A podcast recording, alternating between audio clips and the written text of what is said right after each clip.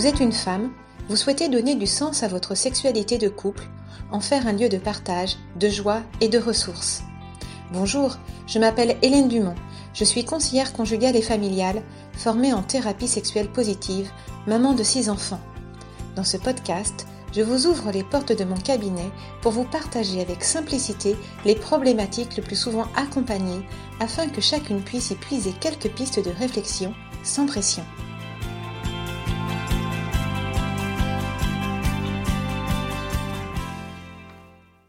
Bonjour Hélène. Bonjour Marie. Alors aujourd'hui, nous allons parler de la fameuse question des mm. différences hommes-femmes. Mm. Alors puisque nous sommes dans un podcast sur la sexualité, on va évidemment parler des différences hommes-femmes dans ce domaine, mais on va vite voir qu'il est finalement comme la caisse de résonance des différences plus, plus larges, plus, plus profondes. Exactement. Et c'est un peu ce que me dit ce couple à travers ce message de demande de rendez-vous. Nous nous aimons depuis 17 ans, mais notre sexualité est régulièrement traversée par de grandes disputes qui nous blessent profondément. Dans ces moments de crise, nous avons du mal à renouer un dialogue serein. Nous voudrions sortir de ces malentendus et apprendre à mieux nous comprendre. En les recevant, je comprends assez vite que leur demande renvoie aux différences hommes-femmes dans la sexualité, Or, la sexualité est vraiment le champ par excellence de l'acceptation de l'autre dans tout ce qu'il a de différent, au niveau physique, au niveau physiologique, biologique, intellectuel, etc. On comprend donc euh, facilement que cela puisse créer des malentendus, mais aussi des frustrations. Oui, il y a donc tout un processus de maturation et de connaissance de soi et de l'autre à vivre et à accepter pour passer d'une sexualité personnelle à une sexualité relationnelle. En tous les cas, cela nécessite au sein du couple un accordage permanent parce que chacun évolue tout au long de la vie et parce que le couple est lui-même en mouvement, en perpétuelle évolution. Cela veut dire qu'il va falloir partir à la rencontre de soi et de l'autre, un petit peu comme on partirait en exploration, avec l'intention de comprendre et de découvrir. D'accord, alors dites-nous quelles sont ces différences? Alors, euh, l'une des différences essentielles que l'on peut observer entre l'homme et la femme concerne l'expression du désir et de la pulsion sexuelle. Et cette différence peut vraiment provoquer des désaccords à propos du rythme de chacun au moment de l'union. Euh, la femme, nous l'avons déjà vu dans un podcast précédent. On vous renvoie à l'épisode 2 sur le désir. voilà, la femme a un côté plus cérébral dans son rapport au désir. Elle sera par exemple plus facilement envahie ou traversée par des pensées, sans compter que son désir et son excitation varient selon son cycle, du moins lorsqu'elle ne prend pas de contraception hormonale. La femme sera donc davantage invitée à faire un effort pour se relier à ce qu'elle veut vivre, laisser glisser ses pensées parasites quand il y en a, et se laisser toucher dans son corps. Alors c'est évidemment plus facile à dire qu'à faire. Vous donnez quand même quelques pistes dans ce fameux épisode 2 pour se connecter plus facilement à son corps. Oui, c'est vrai. Alors ce qu'il faut repérer, c'est que cet effort est parfois tellement coûteux pour certaines qu'elles en sont découragées d'avance, ce qui finit par les éloigner de la sexualité. À ce point-là? Ben oui, quand ces femmes décident de faire l'amour, elles me parlent d'une mise en route difficile, comme si elles devaient traverser un couloir désagréable qui leur semblerait vraiment long. Et je vous partage les mots de l'une de mes clientes qui me dit Parfois, je me sens battue d'avance. Le désir de rencontrer mon mari est bien présent parce que je l'aime, j'ai envie de passer du temps avec lui, mais c'est comme si je n'avais plus la patience ou l'énergie pour me mettre en route. Ça va me demander un effort de concentration et cet effort me décourage.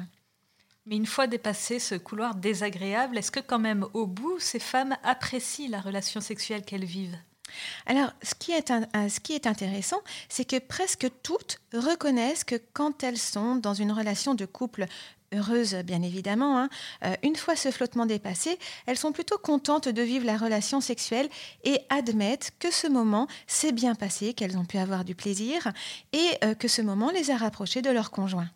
Ah oui, donc en fait, c'est après coup qu'elles réalisent qu'elles ont passé un moment satisfaisant et de qualité. Exactement, ce qui nous amène à penser que pour ces femmes, le désir serait rétroactif. C'est dans l'après-coup qu'une femme peut dire ⁇ j'ai bien fait d'y aller ⁇ mais au départ, le désir, l'excitation sexuelle ne sont pas forcément au rendez-vous. Ce qui est là, c'est le désir de passer un moment avec l'autre. D'accord, donc c'est ça la grande différence. Exact, exactement, c'est une différence majeure avec le désir des hommes qui est beaucoup plus spontané. Hein. Mhm. Quand un homme désire sa femme, souvent il en a envie sexuellement. D'un point de vue physiologique, ça se traduit par une érection qui est la plupart du temps le signe visible de son excitation sexuelle. Cela provoque une tension, pas toujours agréable, et que seule l'éjaculation pourrait apaiser. apaisé. Ce serait le résultat de la testostérone accompagné d'une plus grande excitabilité aux stimuli visuels, c'est-à-dire au fait de voir leur femme. Alors les couples que vous recevez, ils en parlent de cette différence, de ce décalage euh, essentiel? Alors un couple que j'ai accompagné traduit très bien ce décalage. Quand monsieur a du désir, cela ne lui pose aucun problème. Il me dit même avec humour être au garde à vous. Mhm. Ce à quoi lui répond sa femme Oui, mais moi je suis à 1000 km de ton désir dans ces moments-là. Ce n'est pas que je n'ai pas envie, mais il me faut un peu de temps. Hmm. Cet exemple n'est pas à appliquer à toutes les femmes, ni à tous les hommes, parce que chacun est différent, mais ce sont néanmoins des choses qui reviennent beaucoup en entretien. D'accord.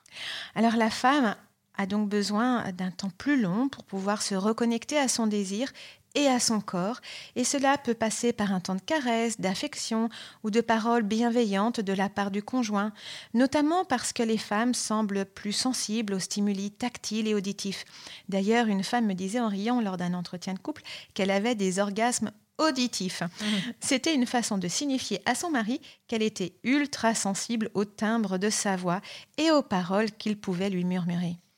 Donc chacun, dans ce moment-là, doit faire un effort pour euh, se rejoindre. Oui, à l'homme d'accompagner sa femme dans ce couloir qu'elle doit traverser pour l'aider à accéder à ce bien-être corporel dans, lequel l'excitation pourra se mettre en place et grâce à laquelle, d'un point de vue physiologique, son corps pourra se préparer à la pénétration. Hein. Le vagin doit d'abord se lubrifier, s'assouplir, s'allonger et ça, ben, ça prend un peu de temps, en tout cas euh, un temps plus ou moins long, selon les femmes, leur âge et la période de leur vie. Et que peut faire la femme? Bah, à la femme de bien prendre conscience de son fonctionnement pour ne pas se laisser envahir justement par ces petites voix négatives. Tu vas encore mettre des plombes à te détendre, t'es trop nul, c'est pas normal. Ce sont vraiment des choses que les femmes me disent. Et à l'homme de ne pas incarner cette petite voix décourageante cela coule de source. Oui, c'est évident. Alors ensuite, à l'homme d'apprendre à gérer son désir et son excitation sexuelle afin qu'il ne devienne pas envahissant pour la femme. À partir du moment où le désir de l'homme est ressenti comme invasif, le désir de la femme peut s'inhiber, donc elle va fuir.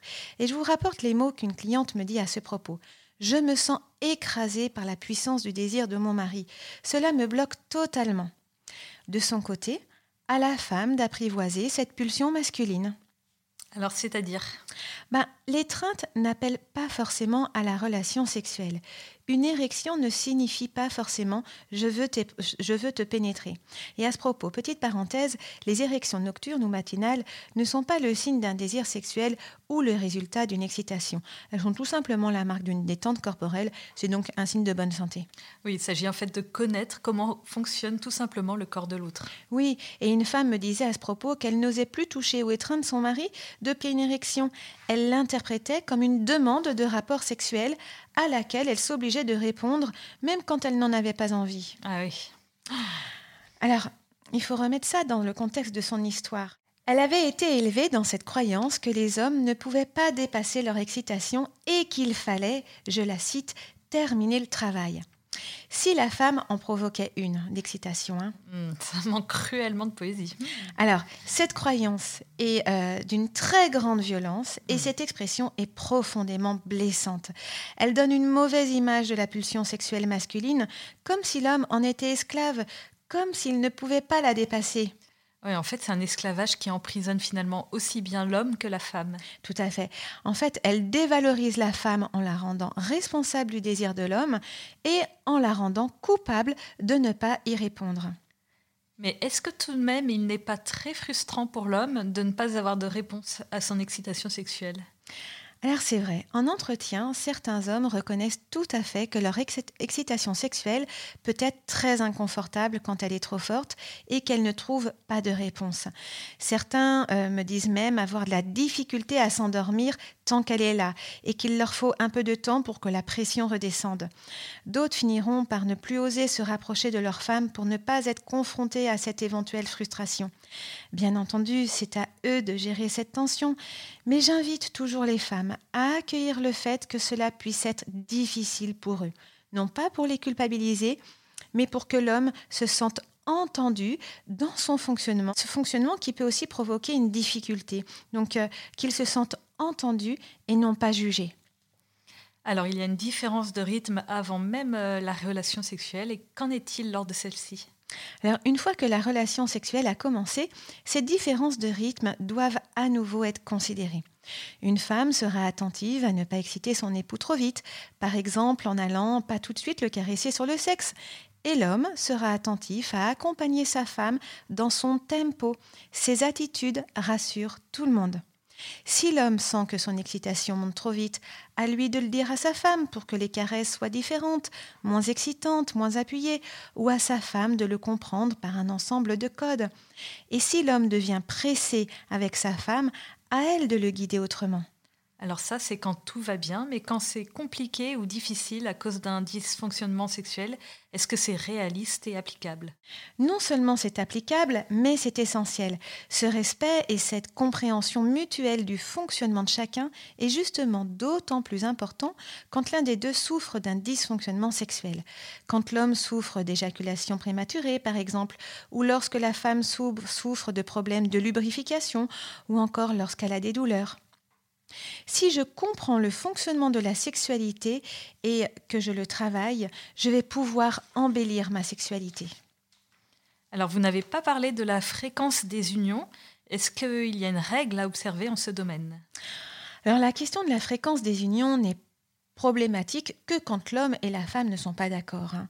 Mais en fait, il n'y a pas de norme. Ce qu'il faut repérer, c'est la plainte quand il y en a une et tenter de comprendre pourquoi ce décalage s'est immiscé au sein du couple. Le plus souvent, c'est l'homme qui est demandeur, mais ce n'est pas systématique. Aujourd'hui, de plus en plus d'hommes connaissent des baisses de désir et certaines femmes en souffrent. Elles se sentent d'ailleurs très seules, car les femmes osent peu partager avec d'autres femmes cette dernière situation. Hmm, de peur d'être euh, mal jugé. Oui. Alors, que faire euh, en cas de plainte de, souffrance alors? La première chose à vérifier avec le couple est la relation. On ne peut pas remettre au lit un couple qui ne parvient plus à se prendre dans les bras ou qui n'en a plus le temps. Oui, c'est évident. C'est évident, mais c'est bien de le redire et de le retravailler si besoin pour désamorcer les jeux de pouvoir qui, au sein du couple, se rejouent dans la sexualité. Tu ne me laisses pas donner mon avis pour cette série des travaux Eh bien, tu n'auras pas ton petit câlin ce soir. C'est un petit peu ce que je peux entendre en entretien. On appelle de façon familière cette technique à l'auberge du cul tourné, comme me l'a fait découvrir un couple que j'ai suivi. Je connaissais pas cette expression euh, fleurie. exact. Elle est rigolote. Mm. On vérifie également l'hygiène de vie du couple, éventuellement les problèmes de santé, les douleurs, les représentations de chacun sur la sexualité, etc. Et là, je vous renvoie à certains podcasts précédents. Oui, on vous renvoie par exemple au tout premier pour les représentations de la sexualité, ou numéro 5 pour les douleurs, mais il y a aussi tous les autres. Ensuite, on s'interroge sur leur façon de faire l'amour et sur la compréhension que chacun a de soi et de l'autre. Et pour cela, je vous renvoie à ce que nous avons déjà pu évoquer plus haut. Enfin, j'invite le couple à réfléchir sur leurs points de reliance et leurs points de rupture dans le langage des corps. C'est-à-dire?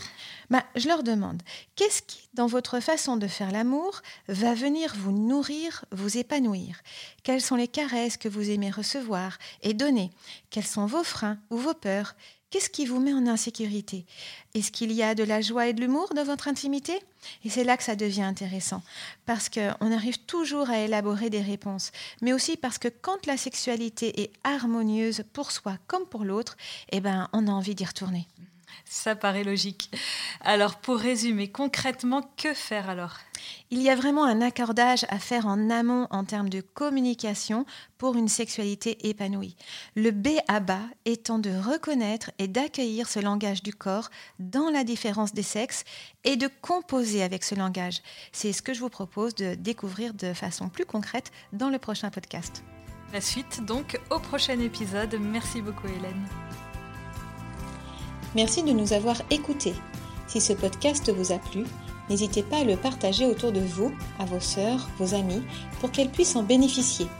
Vous pouvez aussi mettre une note de 5 étoiles et un commentaire sur Apple Podcast ou iTunes si vous écoutez l'épisode grâce à cette plateforme afin que le podcast soit connu par le plus de femmes possible.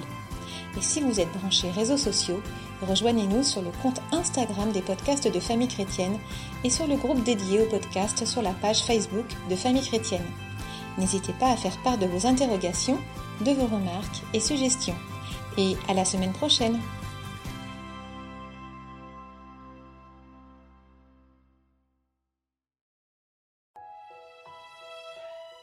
Famille chrétienne vous invite à vivre le temps de carême avec ses contenus dédiés.